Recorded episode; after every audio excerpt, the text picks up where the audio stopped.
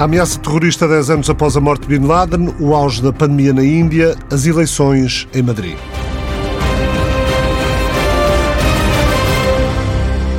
Três temas, três investigadores para o Mapa hoje, parceria da TSF com o IPRI, Instituto Português de Relações Internacionais, com Diana Soller, do IPRI. Vamos falar sobre a Índia e a pandemia e o momento político no país, dias antes da reunião online com os líderes europeus que vão estar uh, reunidos no final da semana no Porto.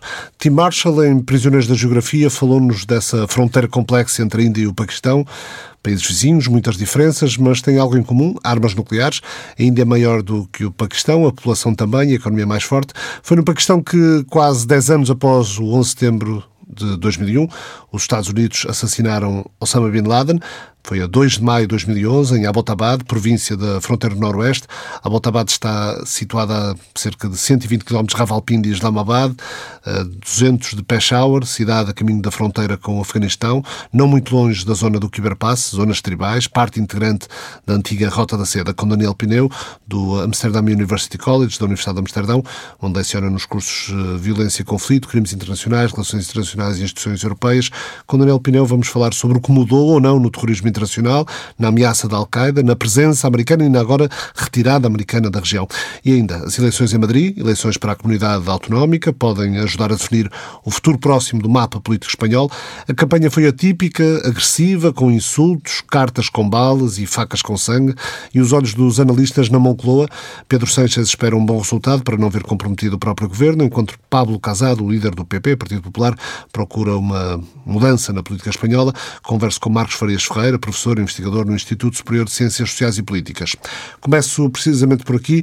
É assunto desta terça-feira. Marcos Farias Ferreira, o que é que podemos esperar destas eleições em Madrid? Olá, bom dia. Um, podemos esperar muita polarização a campanha, como acabaste de dizer, foi muito polarizada. Temos muito em jogo uh, na esquerda, na direita. Joga-se a reorganização do xadrez político. Uh, Jogam-se algumas lideranças, não provavelmente uh, a curto prazo, mas, mas no, no, no médio prazo. e, e joga-se certamente uma visão do que, é, do que é a Espanha. Há uma série de, de, de tendências políticas que vêm dos últimos anos e que algumas vão acentuar-se, vão consolidar-se e outras uh, julgo que, que, que, vão, vão desaparecer. Mas é, em grande parte, um, um novo, um novo momento uh, da reconfiguração do, do, do, xadrez político está em causa. Uh, as, as, primeiras décadas da transição espanhola viveram sem bipartidarismo, os últimos dez anos foram marcados por uma fragmentação tanto à esquerda como, como à direita, e neste momento, sobretudo, sobretudo à direita, tenta-se uma nova um novo reagrupamento eh, que pode, pode dar o seu um passo decisivo aqui neste, nestas eleições da Comunidade de Madrid. Já agora estamos a falar de uma das 17 comunidades autónomas uh, espanholas, é aquela que concentra quase 20% da riqueza espanhola, mas, onde há muitas desigualdades e onde há um investimento, mais baixo investimento espanhol em educação e em saúde, por exemplo.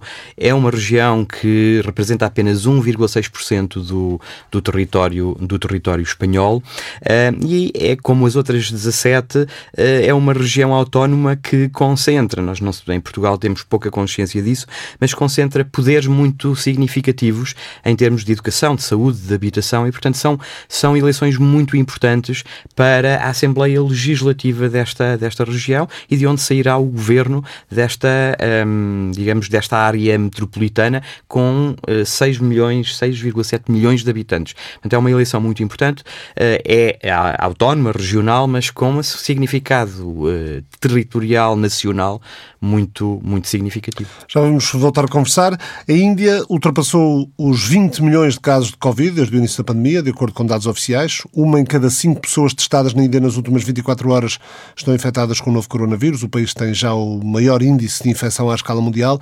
É um país com mais de 1,3 mil milhões de habitantes, uh, tem mais de 220 mil mortos e, portanto, como já disse, cerca de 20 milhões e 300 mil casos desde o início uh, da pandemia. Mas alguns peritos consideram que o número real pode ser bem mais elevado. Uh, a gestão da pandemia chegou a ser vendida pelo governo como exemplar, mas o país atravessa agora uma segunda onda, da, uma segunda vaga da, da doença, que sobrecarregou imenso o sistema de saúde, com escassez de oxigênio e de camas em grandes cidades, como Nova Delhi, a capital do país país. A Índia já é o, o segundo país do mundo com mais casos, atrás dos Estados Unidos, é o quarto com mais óbitos, depois de Estados Unidos, Brasil e México. No fim de semana eh, começou uma nova fase da campanha de vacinação para abranger todos os maiores de 18 anos, embora algumas regiões indianas tenham indicado eh, estar a sentir falta de vacinas disponíveis. Diana Soller foi investigadora no Observer Research Foundation, em Nova Delhi, em 2014. Eh, como é que se pode explicar a dimensão do que está a acontecer na Diana? São as, são as condições sanitárias do país ou, ou que para essas uh, condições uh, uh, provavelmente deficientes contribui a elevadíssima densidade populacional da Índia?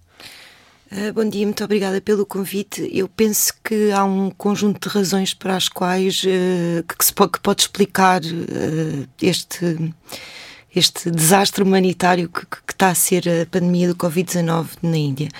O primeiro tem precisamente a ver com, com número, os números da, da, população. A Índia tem uma população enorme e, e, e não está distribuída equati, equat, ai, Equitativa, e, equitativamente. Exatamente, equitativamente pelo, pelo, pelo território. E, portanto, há grandes aglomerados populacionais, especialmente nas cidades. Um... No outro dia, de microfone desligado, no outro programa, dizias-me que uh, por onde quer que uma pessoa se vire, na Índia há sempre milhões de pessoas à era isso Era isso que eu ia dizer, precisamente.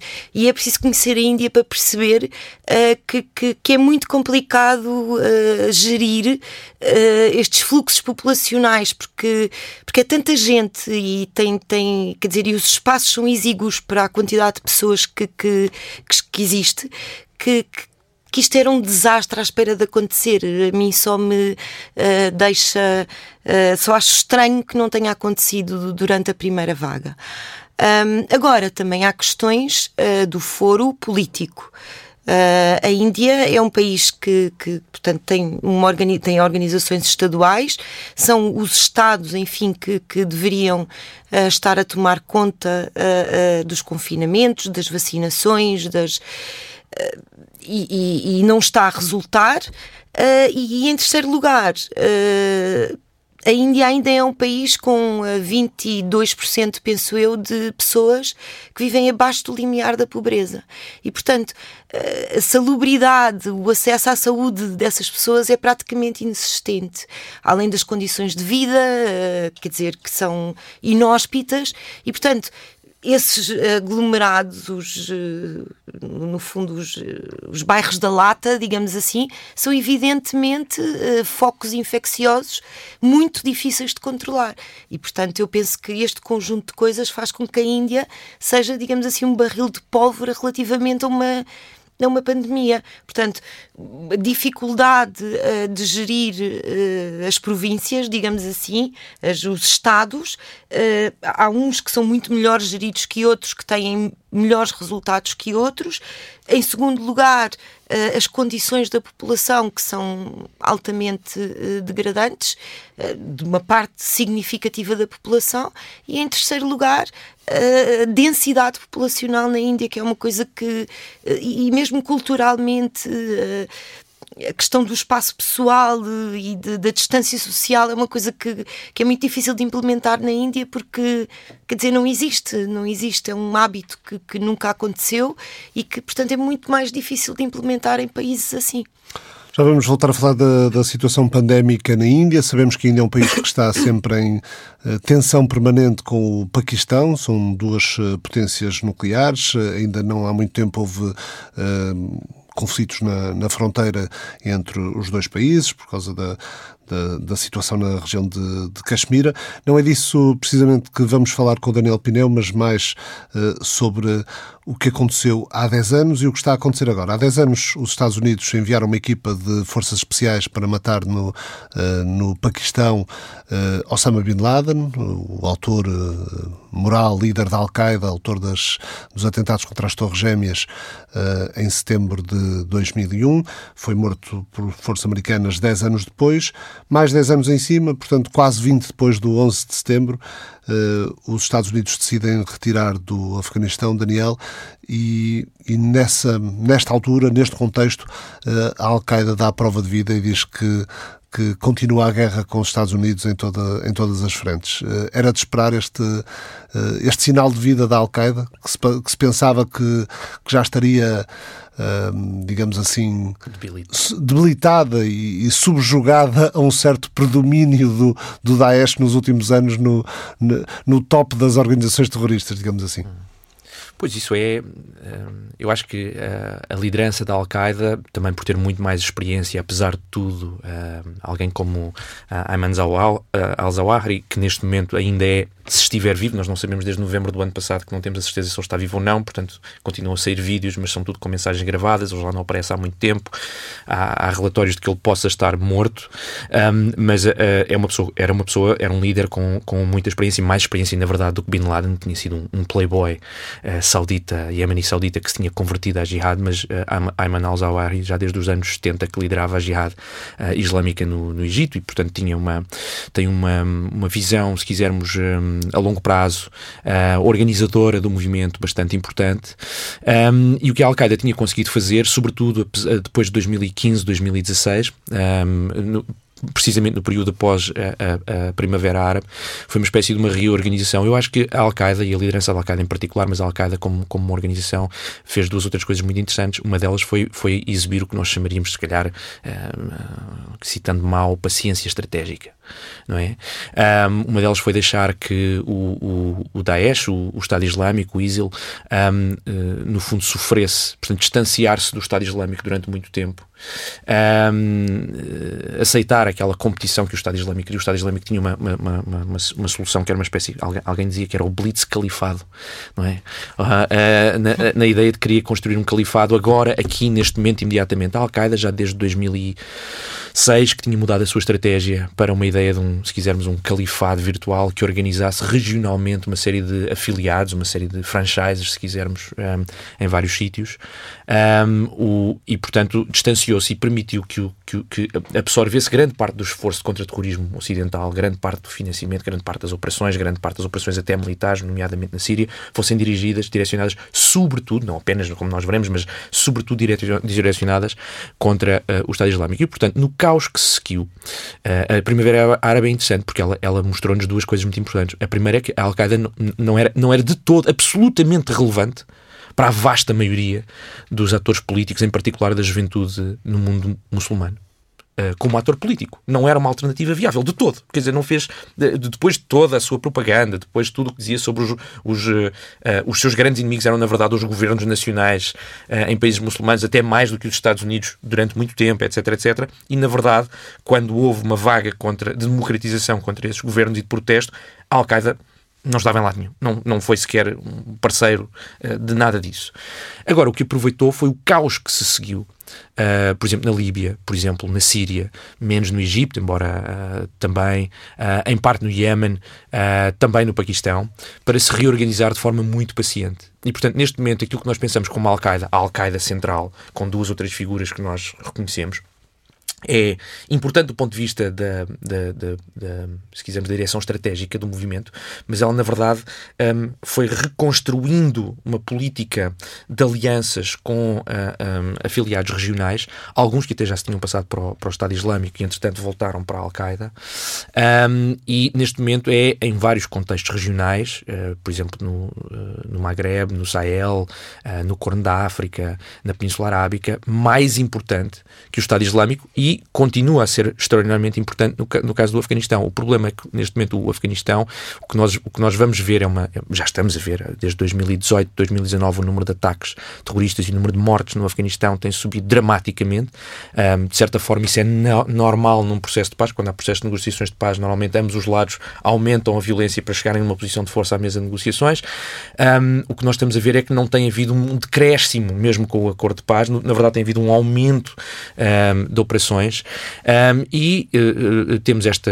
Não, portanto, não é, não é surpresa nenhuma que a Al-Qaeda, tendo-se reorganizado, tendo tido uma mudança de liderança, tendo tido uma, uma política de alianças regionais muito importante, esteja agora pronta para aproveitar estrategicamente a, a saída dos Estados Unidos, que é uma saída incondicional uh, inclusive das suas forças uh, uh, especiais, inclusive do seu poder aéreo, que era a única coisa que ainda permitia a Estados como o Afeganistão e em menor peso, mas também o Paquistão, lidarem com os Talibã e com a Al-Qaeda, que neste momento estão ressurgentes. Al-Qaeda, Afeganistão e Paquistão a crise pandémica na Índia e as eleições em Madrid são os temas deste Mapa Mundo. Regresso ao tema de abertura com Marcos Farias Ferreira. Uh, Marcos, uh, apontam as, as, sondagens para que haja uma, uma recondução, uma, uma, nova vitória de Isabel Dias Ayuso, a líder do, do PP em Madrid, que depois da, do divórcio entre o PP e os Cidadanos, que começou em Múrcia e se arrastou, se precipitou em Madrid, o, PP, para chegar à maioria absoluta e para poder governar, vai ter muito provavelmente de fazer um acordo com o Vox, de Santiago Abascal, partido de extrema-direita. Portanto, aquilo que preocupa nesta altura a esquerda em Espanha é a entrada do Vox para o governo das instituições na capital do país. Bom, é, de facto, o partido de extrema-direita já está nas instituições, não é? Porque já, tem, já é fundamental neste momento para a governabilidade em várias regiões, inclusive na Andaluzia, na Andaluzia em Múrcia e também em Madrid. Uh, só há maioria neste momento em Madrid, ou até agora, com o apoio de, de, do partido de extrema-direita. Uh, estas eleições podem determinar um passo, um passo uh, qualitativamente diferente, porque pode estar em causa um, a responsabilidade deste partido na gestão de algumas políticas públicas na Comunidade de Madrid, a educação, sobretudo. O que se tem falado é precisamente essa um, influência de, de, do partido da Abascal sobre as políticas públicas de educação, numa série de medidas polémicas que têm sido ensaiadas noutras regiões, por exemplo, em Múrcia. E, e de facto, esta é uma tendência que se tem agravado com o desaparecimento dos cidadãos. Nos últimos 10 anos, a reorganização da direita parecia levar ao surgimento de um partido liberal de centro que funcionasse como charneira da política espanhola, mas que a certo momento parecia poder uh, sobrepor-se inclusivamente ao Partido Popular, que esteve durante muito tempo sob fogo uh, de críticas e julgamentos de, uh, relativos à corrupção, não é? E, inclusivamente em Madrid, aliás, Madrid é o epicentro do fenómeno da corrupção espanhola do Partido, do partido Popular, mas curiosamente o eleitorado parece não punir neste momento o Partido Partido Popular e, pelo contrário, parece querer que uh, Ciudadanos, o Partido Liberal, desapareça do, do panorama político de Madrid. Eu relembro que nas eleições da Catalunha a hecatombe foi, foi real, não é? O, tinha, o Ciudadanos tinha sido o partido mais votado nas anteriores eleições e ficou reduzido a um grupo muito, muito pequeno. Meia seis, dúzia, meia dúzia, meia dúzia seis, seis deputados. E nas eleições de Madrid pode mesmo desaparecer da Câmara. Um, até agora tinha um, deputados, um número de deputados muito próximo do Partido Popular uh, e pode desaparecer porque a lei eleitoral de Madrid estabelece que só há representação parlamentar 25. com 5%. Uh, isso, uh, as sondagens estão a dar aos cidadãos menos de 5%. Uh, nesta reconfiguração de, de, blocos políticos em Espanha, se formos a ver, o, o bloco da direita, somarmos os, os, as intenções de votos no, no PP eh, mais os Cidadanos, mais o Vox, é basicamente aquilo que tinha o PP nos tempos de José Maria Aznar, quando estava em maioria. É, é isso, não é? Um, não há propriamente grande transformação do voto entre os dois blocos. É? O que há é um ajustamento, reajustamento de, das sensibilidades dentro da direita espanhola. Uh, à esquerda também existe isso, porque não podemos esquecer que há um ator muito mais importante uh, na esquerda espanhola em Madrid do que no, no, contexto do Estado espanhol, que é o Mais Madrid. Mais Madrid, fundado por Inigo Errejón, no, o antigo companheiro de, de, de, de estrada de Pablo, de Pablo Iglesias, mas que conseguiu sobrepor-se a, a Unidas Podemos em Madrid e as sondagens continuam a dar uma expressão muito maior ao Mais Madrid do que a Unidas Podemos. Pode... Com, com, intenções de voto próximas do próprio Partido Socialista Operário Espanhol. Sim, sim, muito próximo. A campanha uh, aproximou mais Madrid do Partido Socialista. O candidato socialista não é propriamente um candidato muito, muito, muito presente, não é um candidato que durante estes dois anos tenha primado pela intervenção e pela oposição uh, ao governo de, de, de, Ayuso. Tendo sido, no entanto, o mais votado nas últimas eleições Foi o mais regionais. votado nas últimas, nas últimas eleições, uh, mas as, as, sondagens dão uma queda grande em número de, de deputados do Partido Socialista, de 37 para 30, o que o que é, o que é significativo e que pode comprometer a possibilidade de, de chegar a uma maioria. Porque as, todas as sondagens dão, de facto, a vitória da direita e julgo que vai ser muito difícil que a direita não governe uh, Madrid uh, nos próximos tempos mas a esquerda está a jogar um, na mobilização do seu eleitorado. Eu julgo que o, o, o, que se, o que se joga nas eleições de hoje é a capacidade de mobilização.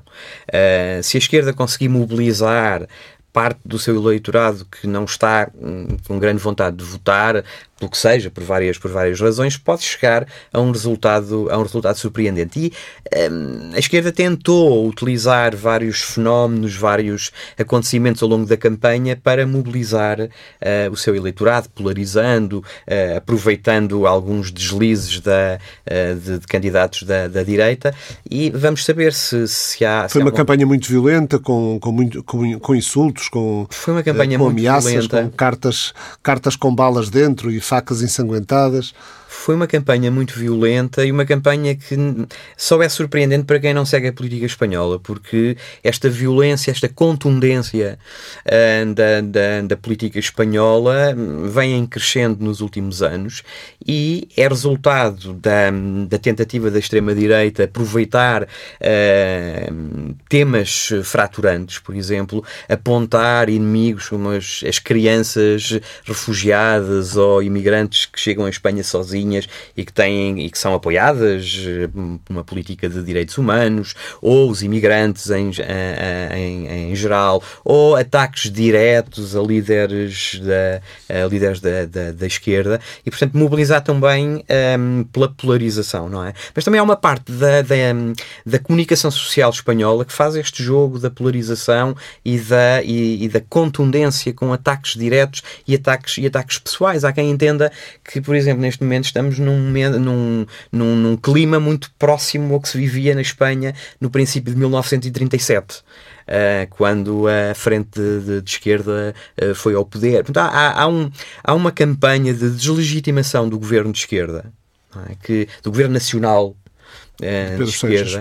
Pedro Sanches com, com, com, Unidas Podemos. Uh, a direita tem, tem tentado uh, passar a, a, a, imagem de que o governo é ilegítimo, com ataques pessoais diretos a Sanches e a, e a Iglesias, mas fazendo passar esta mensagem de que é um governo ilegítimo, é? de que a esquerda não legitimamente não consegue, não pode governar a, a Espanha.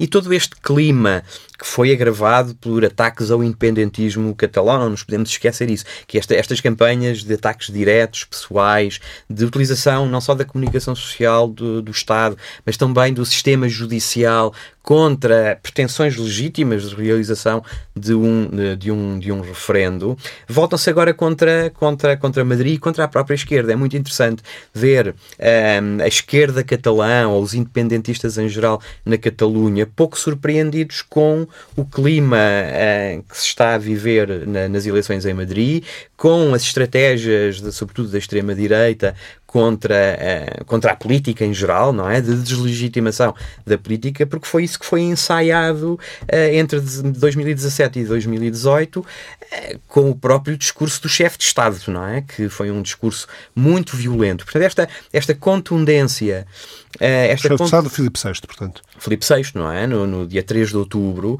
ehm, que protagonizou esse, esse ataque violento contra as instituições catalãs, contra essa pretensão legítima de, de democrática, diria eu, de realização de, de, de, de um referendo. E, portanto, uh, há, há como que, eu não gosto muito de utilizar esta expressão, mas há um caldo de cultivo uh, que se tem agravado um, e que consecutivamente a cada nova eleição um, degrada as condições da política espanhola, não é? E sobretudo as condições de consenso, para encontrar, encontrar consensos. No fim de cada eleição, uh, nós esperamos que finalmente as águas possam acalmar e possa haver maior serenidade para os atores políticos encontrarem grandes consensos. Mas Há quem, há quem entenda que isto não é possível, que esta degradação marca aquilo que é uma crise institucional mais, mais alargada em Espanha. É? Uma crise institucional que não tem que ver apenas com o sistema partidário, mas tem que ver com a esfatura do Estado, tem que ver com a monarquia, é? também imersa num, em escândalos uh, permanentes de corrupção e de deslegitimação. E, portanto, esta, esta crise institucional mais profunda uh, de todo o sistema político espanhol, julgo que é muito difícil recuperar-se, uh, porque eu acho que Espanha está num, numa fase em que necessitaria de um novo contrato social. Mas isso é, é, muito difícil mexer nas instituições, é muito difícil pôr em causa uh, o chefe de Estado, não é? Mexer na Constituição aprovada mexer após a transição. É muito, é muito difícil. Uh, nos últimos anos tem havido uma, um repensar e um, uh, digamos que uma reflexão nova sobre, sobre a transição, não é? Um, e tudo isto Uh, tudo isto levou a uma reação, a uma reação uh, clara da, da extrema-direita que sempre esteve presente no PP, não é? Sempre essas, essas sensibilidades mais, mais extremas sempre estiveram presentes no PP, mas que se sentiram legitimadas para formar o seu próprio partido quando o PP sofreu aquele problema uh, grave de, de, de, corrupção e sentiram que era a altura de, de formarem o seu, o seu, o seu, o seu partido e recuperarem aquilo que eram os valores do tradicionalismo, acusando inclusivamente os dirigentes do PP de, de, de compromisso com a esquerda e de, de liberalização uh, demasiada. E, portanto, o que se joga neste momento em, em Madrid é mais do que a própria Câmara, a Constituição da Câmara de Madrid. São, eu diria que são duas visões muito antagónicas do que deve ser a Espanha. Havia um, havia um jornal esta terça-feira, creio que o El País, que dizia precisamente isso, que uh, estão em causa dois modelos diferentes de sociedade e propostas diferentes uh, para uh, saúde, habitação, impostos, educação e, portanto, nesses, nesse nesse dirimir de, uh, eleitoral que vai levar a, à escolha de mais de 6 milhões de, de, madrilenos, como é que pode ficar o presidente do governo espanhol? Pedro Sanches foi uh, uh, surpreendido ou, ou, ou, ainda que tenha sido surpreendido apenas para o espaço público, mas uh, alegadamente foi surpreendido pela decisão do seu vice-presidente, número 2 do governo, Pablo Iglesias, líder da Unidas Podemos, de sair do governo nacional para se candidatar à Comunidade de Madrid. se houver uma vitória da direita, se se confirmar a, a, derrota da esquerda, como é que Pablo Iglesias, há quem diga que já esteja a preparar a sua, a sua saída da, da liderança da Unidas Podemos e, e, e, Pedro Sanches, como é que fica o Presidente do Governo? o chefe do governo, o presidente do governo, Pedro Sanches, procurou não intervir demasiado na, na, na campanha porque sabe que a sua posição pode, pode, pode degradar-se, pode, pode fragmentar-se a, a, a, sua, a sua figura enquanto, enquanto chefe do, uh, do governo. Uh, e, e há, uma questão mais importante neste momento para, para o chefe do governo, que é um, que são as, as opções pós-pandemia. Não é? eu acho que, em, em geral, todos os governos neste momento uh, têm esse trunfo, é? têm, têm, têm o pacote europeu de financiamento e, e, e procuram concentrar-se nisso, procuram concentrar-se na definição de políticas hum, públicas de, de, de, de, recuperação. No caso de Iglesias, uh, claramente há o reconhecimento que o seu tempo, o seu tempo passou à, frente da Unidas, de Unidas Podemos, um, e, e, há a emergência de uma figura fundamental, que é a Ministra do Trabalho, um, que, que, claramente está a ser um, apontada como é? professora Yolanda não me lembro neste momento do apelido. Yolanda Gomes. Uh, uh, e está a, está a ser apontada claramente como, como a sucessora de, de, de Pablo Iglesias. Iglesias um, é um homem muito combativo, mas também é um homem que, que gera muitos anticorpos na sociedade espanhola e na própria esquerda. É? E na própria esquerda. E neste momento um, a Ministra do Trabalho está claramente com, em, em ascensão dentro da, desse universo da, da, de Unidas Podemos, e, e eu, eu, estou convencido que a, um, a, estratégia foi não só mobilizar o eleitorado em Madrid, a escolha de, de Pablo Iglesias como candidato, mas também eh, ensaiar uma saída airosa é, da, da política, pelo menos a curto, a, a curto, a curto prazo. Um, mas há outra questão que é também a relação entre Casado e Ayuso. É que uma vitória estrondosa de Ayuso, como tudo uh, leva, leva a crer, com 60 deputados, inclusivamente. Pode não ter a maioria absoluta, mas se, se dobrar os resultados, pode apresentar-se como vitoriosa. Podem sombrar a liderança nacional podem sombrar a, a, liderança, a liderança nacional.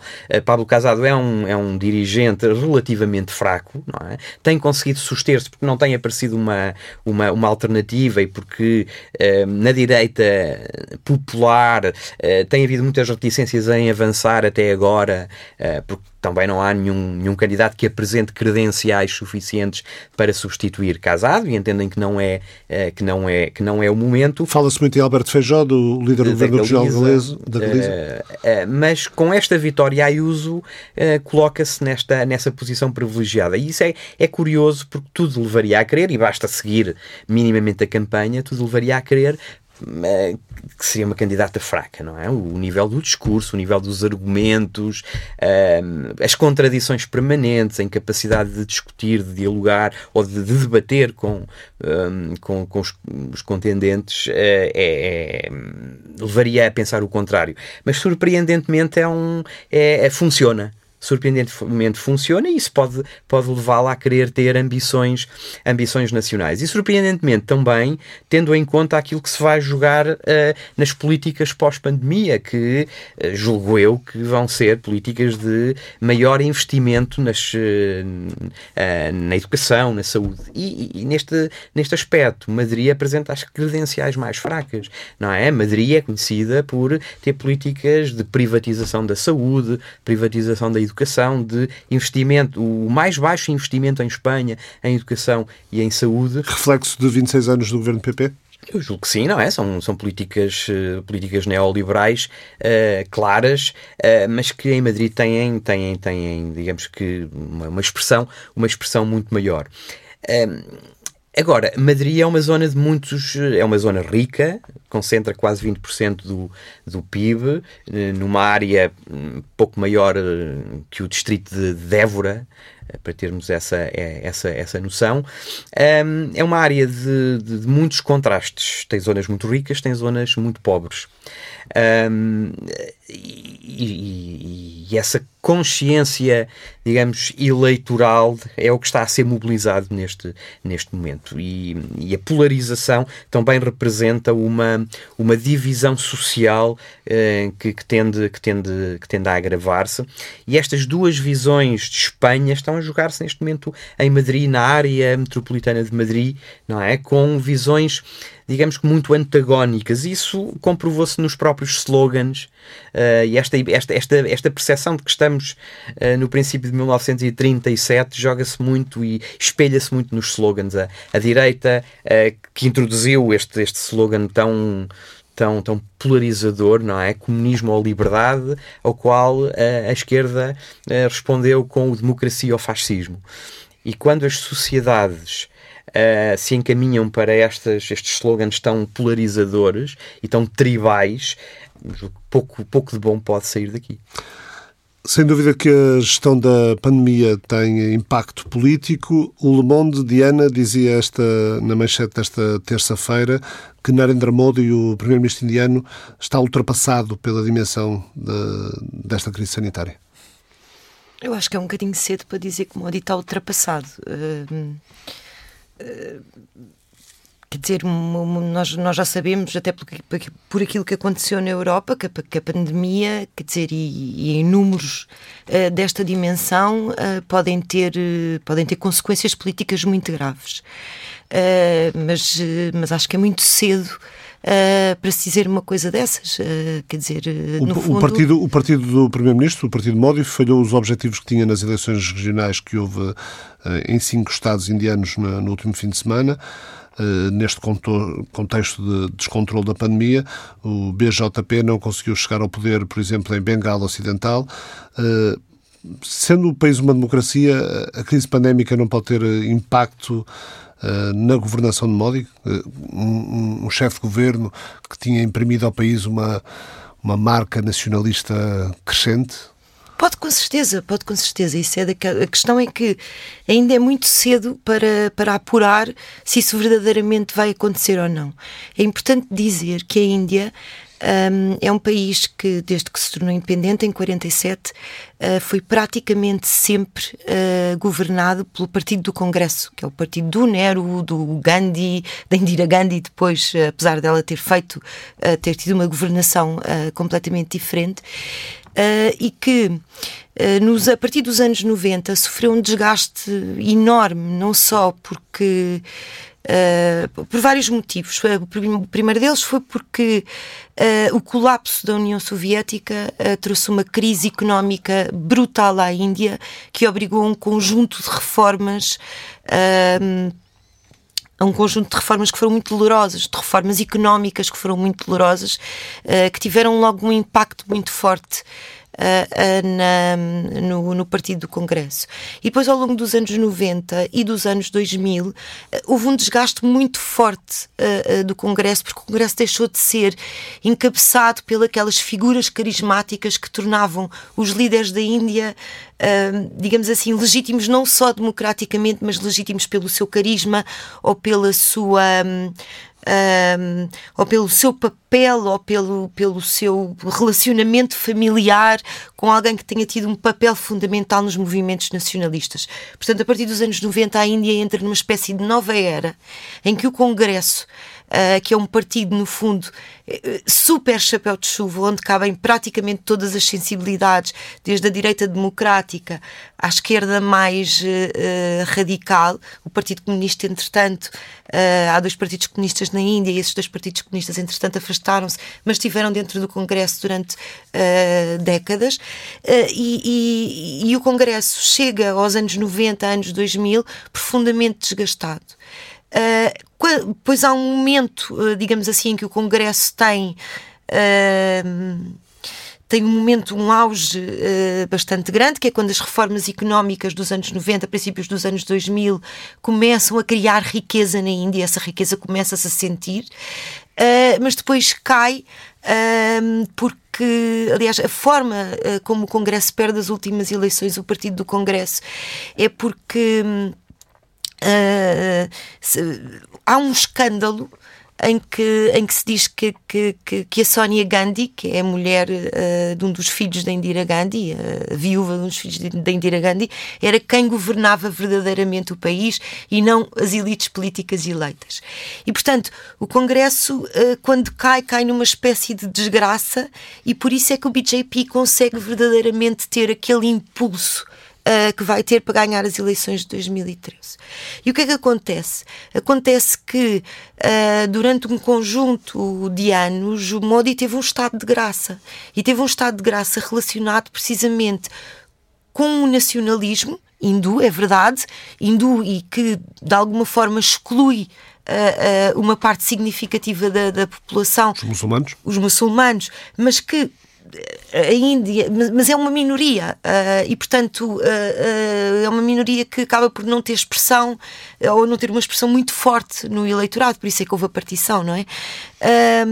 E esse estado de graça mantém-se durante algum tempo, porque esse nacionalismo, ainda que seja um nacionalismo nefasto para uma parte da população, isto tem que ser dito sempre, é um nacionalismo que, ao mesmo tempo, traz uma certa autoestima à Índia, que é uma autoestima que vem de um crescimento económico, que vem de grandes expectativas que se formam à volta da Índia uh, nos anos 2010, uh, que depois, de alguma maneira, com o escândalo do Congresso, etc., saem um bocadinho goradas e que uh, Narendra, Narendra Modi vem, de alguma forma, restituir aos indianos. Um orgulho de pretender até rivalizar com a China enquanto uh, grande potência da Ásia? Isso, isso a mim parece-me que, que, que, é qualquer coisa que existe uh, praticamente, que existe há algumas décadas. Uh, o que havia Uh, e o que é importado ao Congresso, de alguma forma, é que as reformas económicas uh, uh, da, Índia, da, Índia, vieram muito tarde. Foi preciso o colapso da União Soviética, que no fundo era o país que sustentava a dívida externa indiana, para de facto haver reformas económicas. E o que o BJP veio a dizer sempre foi que o Congresso não foi capaz de ter a sensibilidade. Quando diz o Congresso, o Partido do Congresso. O Partido do Congresso não teve a, a capacidade de compreender, apesar das reformas económicas terem com, começado com Rajiv Gandhi uh, nos anos 80, não teve a capacidade de compreender que eram preciso reformas profundas. E, portanto, há uma acusação permanente do BJP ao Partido do Congresso de que não houve sensibilidade suficiente para que, um, para que que as reformas económicas começassem a tempo para a, para a Índia poder verdadeiramente rivalizar com a China. Há uma acusação uh, latente do que o Congresso deixou a China passar à frente. O Partido do Congresso deixou a China passar à frente. E, de facto, durante muitos anos, isto verificou-se. Uh, quer dizer, uh, onde a China ia tentar negociar alguma coisa, a China já tinha chegado primeiro. Eu lembro, por exemplo, de ter escrito um artigo sobre a política energética da Índia e chegar à conclusão que a Índia não conseguia ter política energética porque, quando quer que fosse procurar energia, a China já tinha um contrato milionário. Portanto, a Índia não conseguia conseguia andar para a frente. Estava sempre a correr atrás do prejuízo. Sim, sempre a correr atrás do prejuízo. E isso de alguma maneira continua a acontecer. Uh, isso não, não, não desapareceu uh, uh, completamente. Agora, que o, o, o, partido de Narendra Modi veio trazer à Índia Uh, a ilusão, talvez falsa ou não, veremos uh, daqui para a frente, de que o Congresso atrasou o caminho inevitável da Índia para grande potência. Os indianos estão perfeitamente convencidos e na sua retórica, eh, e já na retórica do Congresso isso estava presente, que a Índia vai ser uma grande potência, vai ser uma grande potência e que o mundo vai ser uh, multipolar. Uh, e esta ideia de que o mundo vai ser multipolar está sustentada precisamente na ideia de que a Índia vai ser uma grande potência. Uh, e isto pode ser, por um lado, digamos assim, a grande vitória da Índia no século XXI, transformar-se verdadeiramente numa grande potência, ou pode ser. Uh, digamos, o grande fracasso da Índia, porque se o mundo uh, continua a evoluir para uma bipolaridade entre os Estados Unidos e a China, que é uma possibilidade perfeitamente plausível, a Índia, por muito que cresça, vai, ter, vai sempre ter um papel de junior partner de algum dos uh, Estados, coisa que a Índia não quer que lhe aconteça, não quer escolher, quer continuar a ter esta visão de que o mundo vai ser multipolar e que a Índia vai ser uma grande potência nesse mundo multipolar. Organizações de defesa dos direitos humanos, como a Amnistia Internacional, pedem aos líderes europeus que se reúnem no sábado no, no Porto com o governo indiano, virtualmente, mas os líderes europeus reunidos no Porto, Sim. para alertarem sobre a deterioração dos direitos fundamentais na Índia, incluindo o direito à saúde. As organizações referem que a pandemia de Covid-19 está a afetar a Índia, deve fazer com que a Europa acione mecanismos de ajuda médica e envio de vacinas contra a doença. Aliás, há países que já disponibilizaram essa ajuda e critica os abusos contra os direitos humanos, assim como a passividade da Europa. Viramos de, de, página neste mapa mundo. Afeganistão, 20 anos eh, depois, eh, Daniel Pineu, 10 anos depois eh, de Osama Bin Laden ter sido assassinado, foi para punir o regime talibã dos, do Mullah Omar, que os Estados Unidos foram para o Afeganistão no outono de 2001. 20 anos depois, estão de saída tanto os Estados Unidos como os outros parceiros da NATO, incluindo o contingente militar português, um, e o Afeganistão está basicamente na mesma? Bem, eu acho que sim, ok. É, é, difícil dizer que o Afeganistão está basicamente na mesma. Estrategicamente está num ponto muito complicado. Um, ehm, com os tem... talibãs a controlarem uma boa parte do território do país? Com os talibãs a controlar, não só a controlarem uma boa parte do território do país, uh, como disputando uma parte ainda mais significativa, ou seja, com, com alguma capacidade de controlarem nos próximos dois, três anos mais território ainda, mas mais importante que isso, fora das suas bases tradicionais. Os talibãs são, são um movimento político. Uh, eh, que se reinventou uh, enquanto um movimento nacional, uh, mas eles são um movimento profundamente regional e étnico do, sul, do sul, e sudeste do, do, do país, Pashtun. Um, uh, não todos os pashtuns, aliás, grande parte da liderança no, no uh, Ashraf Ghani uh, e Hamid Karzai eram também pashtuns, portanto não é não é não é não, coisa, não, não, não, devemos equacioná-los, mas, mas de facto são são a força são uma força que tem que tem uma marca regional muito importante, mas conseguiram ou tentaram reinventar-se como movimento nacional. O que é interessante é que em áreas do país onde a presença talibã e a violência talibã era razoavelmente controlada até pelo menos 2012 à vontade, 13, 14, como o Oeste, a zona que faz fronteira com o Irão, e o Norte, um, uma zona que faz fronteira com os outros países da, da, Ásia Central e que durante muito tempo foi, foi a base da resistência anti-Talibã, são hoje, as grandes cidades do, do, do, Norte são, têm hoje já uma presença talibã e as províncias do Norte muito significativa, ou seja, os talibãs estão efetivamente presentes em todo o território nacional, a toda a volta de Cabul. As províncias à volta de Cabul, como Vardak ou Logar, têm já uma, uma, uma presença talibã significativa, não controlam ainda completamente o território mas à noite controlam. Uh, e controlam as estradas. Uh, e controlam, uh, através do, do, de uma política do medo e da ameaça, uma série de pequenas instituições, inclusive partes da polícia. e, portanto, isso é muito complicado. Eu diria que, se calhar, o paralelo não é com como é que o Afeganistão estava a quando do governo dos Talibã, mas se calhar o paralelo, que é talvez ainda mais perigoso, uh, é com o Afeganistão em 1989. Eh, quando os russos se vão embora.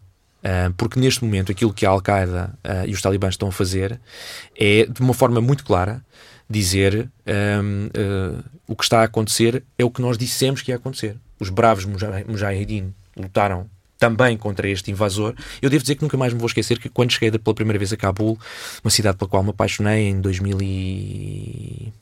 9, creio, 8, 9, uh, quando eu saí, na primeira conversa que tive com alguém, não foi uma entrevista, foi, foi só uma conversa que eu tive com alguém, e, e contar uma piada cujo alcance eu não, não me apercebi. E depois várias vezes voltei a ouvi-la. A, a, piada era qual é a diferença entre um soldado soviético e um soldado americano da NATO? O soldado americano da NATO é pago em dólares. Ou seja, isto é apenas uma ocupação e vai acabar com uma outra estão aqui, alguns vão estar. Havia aquela velha piada como é que uma família. A tal história do cemitério de impérios. Exatamente. Não são, eu, eu, não gosto muito dessa ideia porque houve vários impérios que se deram otimamente bem. Aliás, o Império do Rani acabou por se tornar o Império Mughal, uh, com base no Afeganistão, conquistou toda a Índia. Portanto, há muitos impérios que viveram muito bem naquela zona, uh, mas houve vários que lá sussobraram. Um, uh, eu, eu acho que há aquela velha piada de como é que é uma, uma, uma família afegã. E é o pai, a mãe Uh, os avós, os tios e depois há um filho que trabalha para o governo, há um filho que trabalha para os russos, ou neste caso para os americanos, há um filho que está no Dubai, há um filho que está no Paquistão. Ou seja, é uma política muito clara numa, numa sociedade que há 43, 44 anos está em guerra permanente, uh, de fazer uh, hedging their bets, não é? Portanto, de apostar em espalhar o risco e, portanto, ter ligações. muitos dos afegãos, o drama o drama é que muitos afegãos, efetivamente, um, compraram a ideia de Afeganistão uh, mais moderno, mais democrático, com separação de poderes, com algum desenvolvimento económico, mais aberto ao mundo, com mais ligações ao Paquistão, mas também à Ásia Central, mas também à Turquia, mas também ao Irão, mas também à Índia, compraram essa visão e puseram literalmente as suas vidas uh, em, em jogo, em xeque, nesse, nesse, nessa, nessa barganha com os Estados Unidos. E agora, neste momento, eh, quer dizer, se nós olharmos... E é essa corrente que está a perder. Que está a perder é essa corrente que está a perder, porque claramente o que vai acontecer, quer dizer, este, este acordo de paz, que é enfim, vamos, vamos, ter uma noção de uma coisa. Este acordo de paz serve para os Estados Unidos saírem do Afeganistão. Uh, uh, Joe Biden, ou alguém na, na, administração de Joe Biden, não ele próprio, mas alguém dizia há pouco tempo, alguém do, do Conselho de, de, Segurança Nacional, dizia que. Jake Sullivan, uh, Joe, Joe Biden, exato, uh, Joe Biden uh, tem a noção de que uma, uma permanência baseada em condições, que era o que existia, se as condições estiverem muito mais, nós permanecemos, se as condições forem melhorando, nós vamos saindo a pouco e pouco. Uma, uma, uma, esse tipo de acordo era uma receita para os Estados Unidos estarem no Afeganistão para sempre. E, portanto, o que vai acontecer é uma saída um, sem condições. Portanto, nós vamos sair, acabou. Aconteça o que acontecer. Se houver uma degradação da, situação de segurança, se o acordo de paz uh, uh, não for respeitado, já não está a ser, uh, se houver a conquista de umas províncias ou se cair a cidade de Cabul, isso é tudo irrelevante. Nós vamos sair vamos ter, e vamos tirar não só as tropas, as tropas são pouco importantes. O número de tropas neste momento são 2.500. São, 2.500. Não é, a saída já foi em 2014. Mas o que nós vimos é que o pouco que está é a capacidade técnica que traz. É o poder aéreo, que o Afeganistão não tem, uh, é a utilização de drones, que o Afeganistão não tem, uh, e são as forças especiais ainda, ainda hoje a fazerem operações contra terrorismo. Portanto, as forças de segurança, para as quais houve um esforço absolutamente brutal, de cerca de 2 bilhões de dólares ao ano, desde 2005 até recentemente, até 2014, não estão em condições de atuar sozinhas. não estão equipadas para atuar sozinhas. Não, não há sequer dinheiro. Fiscalmente, o Afeganistão não tem sequer dinheiro. Os Estados Unidos quiseram umas forças de segurança muito, com números muito altos, a polícia com números muito altos, o, o, o exército com números muito altos, precisamente para afeganizar o conflito e irem, portanto, irem tirando tropas à medida que ia subindo o número de tropas afegãs. Mas o nível de atrito é muito grande. Morre, muito, morre muita gente, deserta muita gente, são incapazes de operar independentemente muita gente, não têm equipamento muita gente. E, portanto, estas forças são um peso enorme. O orçamento só para as forças de segurança é maior do que o orçamento fiscal do governo afegão inteiro ok? Elas só, elas só existem porque a comunidade internacional criou um, um trust fund, um, um fundo soberano, uh, na qual põe dinheiro periodicamente, cada vez menos, uh, que é capaz de suster uh, os bilhões de dólares que foram para isso. E depois de mais de uma década, uma década e meia de esforço, um, o que é que o Afeganistão tem? Neste momento tem um acordo de paz muito perigoso. Neste momento, a sociedade civil, as mulheres na política, que vai ser a primeira carta de troca dos talibãs. Os talibãs vão, vão, vão ter uma, uma escolha. E provavelmente não vão escolher, vão fazer a primeira coisa antes de fazer a segunda. Vão tentar entrar na política regular através de eleições e ter uh, uh, uh, vitórias importantes, ou ganhar acordos de, de, partilha de poder, power sharing.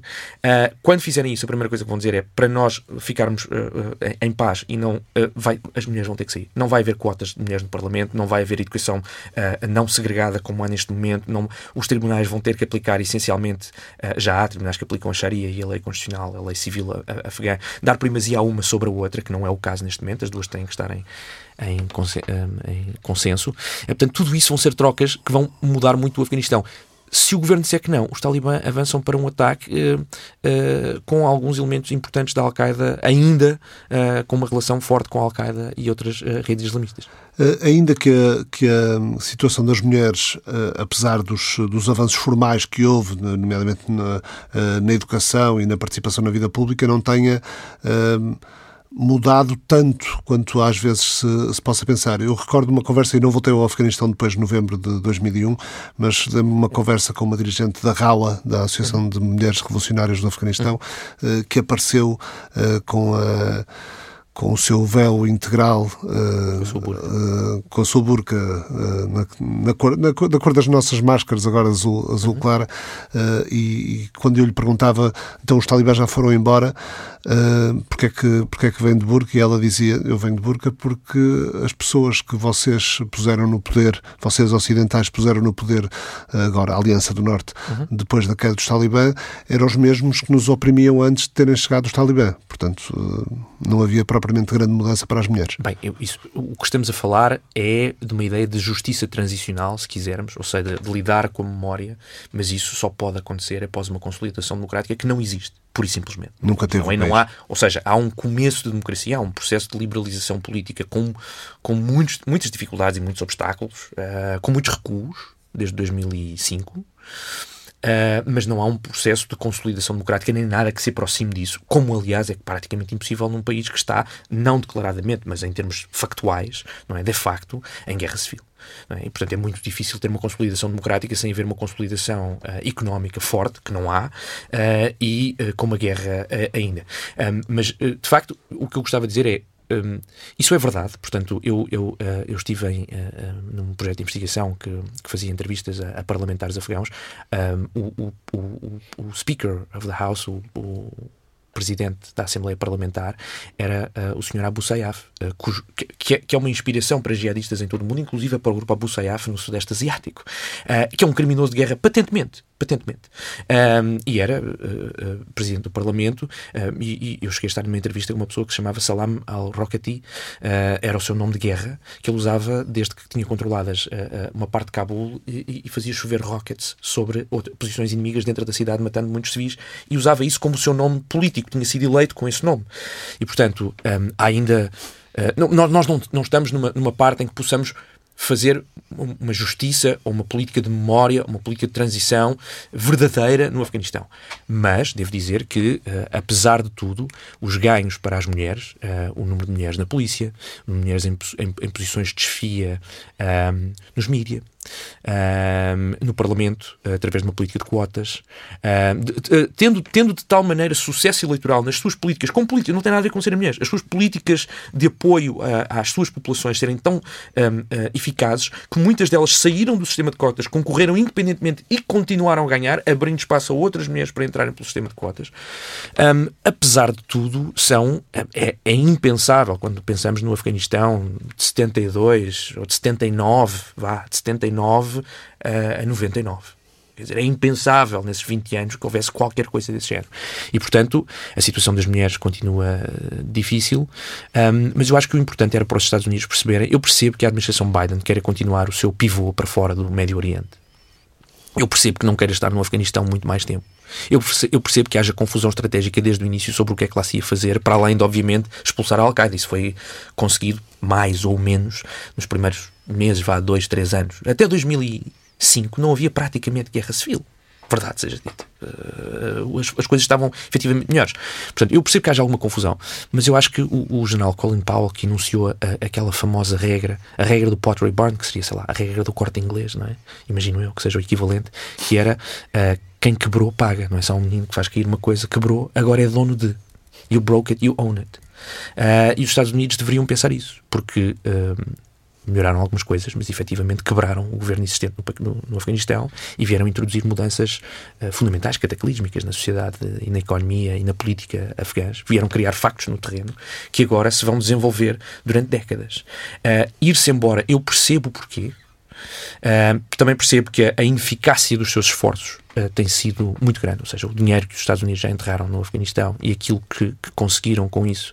Um, e também são um país impaciente e com ciclos eleitorais diferentes do que é o ciclo de desenvolvimento económico e político ou de uma transição para a democracia há 20, 30, 40 anos.